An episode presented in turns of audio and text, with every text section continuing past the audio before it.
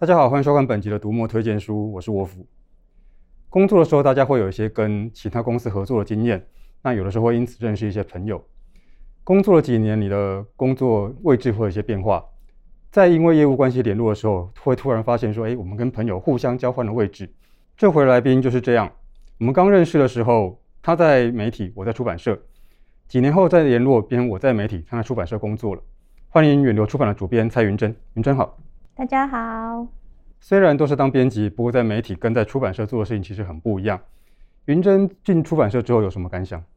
我自己从学校毕业之后，大概二十几年来，我觉得大部分的时间都是从事编辑工作。但之前大多在媒体，像是文学副刊、文学杂志，还有书评版面等等。一直到大概五年前，我其实才进入了出版业。因为我自身所学的关系，所以我其实比较熟悉的是华文创作。加上我待的单位是以台湾本土书籍为主的远流台湾馆，所以我有机会做了各种不同领域跟主题的书。再加上刚开始我比较不熟悉书籍的编辑实务，所以每次编辑一本书对我来说都是全新的开始。所以如果要问说入行之后有什么感想的话，我其实会想到的就是它比我想象中要忙碌跟疲累。我自己觉得我这个感想真的好弱。后来慢慢就比较了解工作流程，然后也做了几本文学书，所以我自己觉得现在的状况可能就比较平衡一点。那也因为对每一本书都投注了不少的时间跟心力。其实对编辑来说，每一本书都像是一个孩子。那接生者对每一个孩子其实都有非常难以言喻的复杂心情。那就请跟大家介绍几个孩子吧。我想要介绍的是，我们从去年到今年就是推出的一系列的侦探推理小说，是香港作家莫里斯的《香江神探福尔摩斯》系列。那它其实最初是有香港版，那当时其实也签下了日文版权。这部作品是莫里斯他魔改新编柯南道尔大家众所周知的福尔摩斯系列故事。那故事的背景，他把它从原著的十九世纪末的英国伦敦。把它平行挪移到清末时期的香港，那主角的设定也从原著中大家比较熟知的，就是戴着猎鹿帽，然后叼着烟斗的那个高冷的英国绅士，把它变身成就是他留着长辫，然后穿着长袍，然后闲暇的时候会拉一下胡琴，然后甚至他会抽鸦片的一个满洲的贵族。所以，其实读者在看这部作品的时候，会从中看到许多被莫里斯他沿用、甚至翻转、甚至改造的很多的梗。那即使是像我这样子读者，虽然看不懂门道，但其实看热闹也会看得非常的开心。我觉得莫里斯这个作者非常的特别，我觉得云珍应该要好好的介绍一下他。呃，我觉得莫里斯真的是一个很奇特的作者。他是剑桥大学的法律博士，就是我们所谓的学霸。那为了写这部作品，他其实下功夫，好好钻研了香港的历史。然后他虚实交错，其实融织得非常的流畅，而且自然。那每次在介绍莫里斯的时候，我都忍不住再说一下他的另外一个非常奇特的身份，就是他其实是歌手演员莫文蔚的哥哥。那因为莫文蔚是我个人的女神，所以每次在讲到这一段的时候，我个人都感到非常的骄傲。莫里斯他目前从事影视相关的工作，像今年年初，其实《香江神探福尔兹摩斯》的第一集本来在香港有一个舞台剧要上映，那我希望台湾的读者也能够看到这部舞台剧。那最近我们出版了第二集《香江神探福尔兹摩斯二：生死决战》，那这一集的时间点。来到了甲午战争的前夕，那当时其实世界的局势非常的诡谲莫辨，以及香港跟澳门，他们其实刚好正爆发了鼠疫。其实现在看读者会有很强的既视感，就是包括他们会用一些含草药啊去做消毒的动作，以及他们也有隔离的政策等等。而且第二集的轨迹更烧脑。我个人非常推荐这个系列，非常的有趣。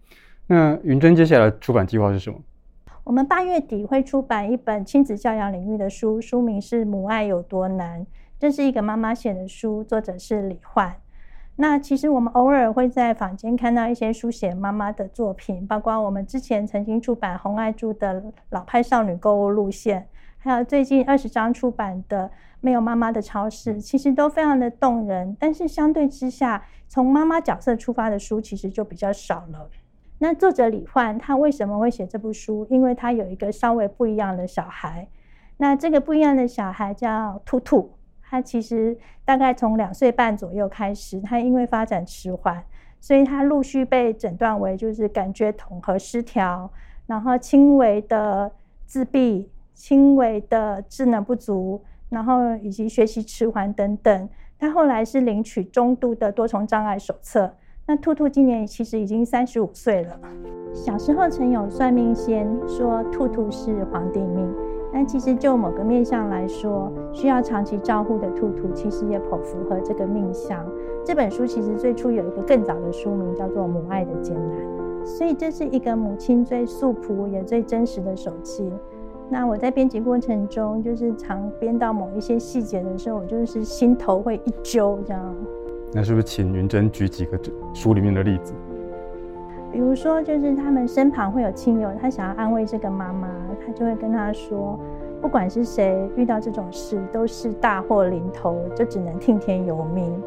或者是这个妈妈，她要教这个孩子过马路，那他们在车水马龙的的街上，就是要教那个孩子，你要先向左边看，再向右边看。那因为险象环生，那路边有个阿嬷，她有点看不过去，他就跟这个妈妈说。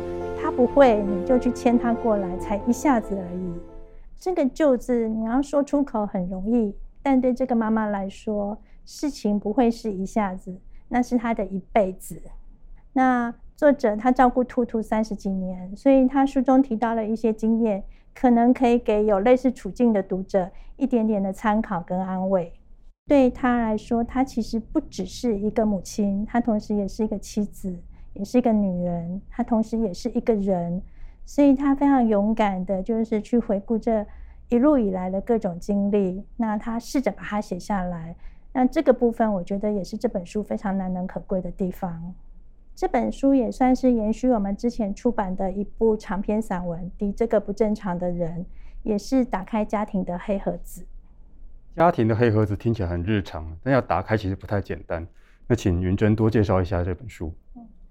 迪这个不正常的人，这本书的作者是廖咪。他的弟弟迪大学毕业之后，他在家十几年，他很少出门，他每天就只在固定的时刻才会走出他的房门。那他对声音、对气味非常的敏感。那他在家里，只要客厅有人，他甚至就没有办法自在的穿过客厅到厨房去倒一杯水。那他平常其实，嗯，不跟人来往，他也无法走在人群里面。他不坐不搭乘大众运输工具，他甚至不坐电梯，他永远都只能走路。那他平常在家，他其实是不跟爸爸妈妈说话的，他甚至没有朋友。那在书里面，廖咪就形容说，他十几年来就被他妈妈供养着，像一尊佛那样子。那廖咪他试着去更接近他这个简居的弟弟，他试着跟他展开对话，并把这个一场又一场的对话如实的记录下来。所以这本书的叙事方式有点像是一场纸上的纪录片。那这本书出版之后得到非常多的回响，甚至直到现在都还会有读者跟我们说，他看到这本书，他觉得很感动，他觉得很喜欢。那其中的原因，我觉得不只是因为这本书是台湾目前就是很难得可以看到的记录简居族的第一手报道。那另一方面也跟廖咪他自己的语言风格有关。就是他会不断去接近，不断去询问，不断去探究我们平常以为不过就那样，不过就这样的很多的事情，包括我们对简居族的看法，包括我们与家人的关系。这系列的精神听起来很吸引人。那云真有特别想要合作的作者，或者是很想编的书吗？就是我觉得我很愿意跟作者一起讨论，然后也尽可能给建议。呃，希望自己接下来能够做更多，就是有灵性，然后同时能够感动人的文学作品，但也不排斥其他的主题跟领域。那如果可以的话，我可以贴出征稿讯息吗？就是希望，呃，如果你觉得你的作品可以散发出独一无二的光芒，请多多投稿给我，谢谢。对，有自信的创作者，请不要放过这个机会。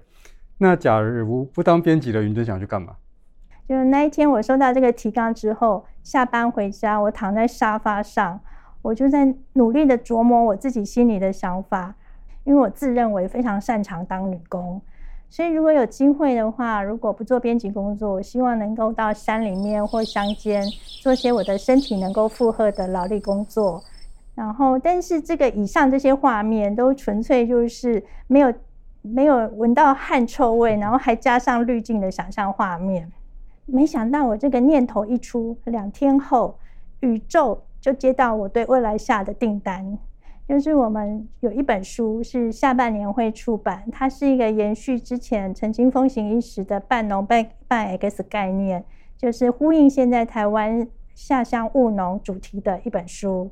就是想要进入农村的农夫，他们究竟可以寻求什么样的管道，实现他们务农的想法，进而能够实现他们每个人对自己个人不同的新生活的理念。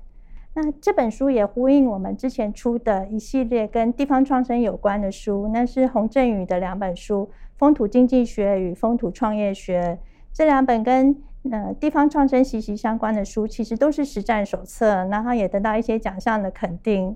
那从这个例子，我得到一个很大的结论，就是作为一个编辑，要勇敢向宇宙下订单，就不管我想做什么书。我想建构什么样的书系，或者我想跟什么样的读者产生对话，都要千万不要客气，要勇敢下订单。听起来有够正面的结论。好，不过在向宇宙下订单之前，我要先麻烦昀真做一件事。别忘了关注远流出版，一有新书就会收到通知。除了买书、看书，别忘了按赞、分享、订阅读墨频道哦。好，收工了，收工了。拜拜。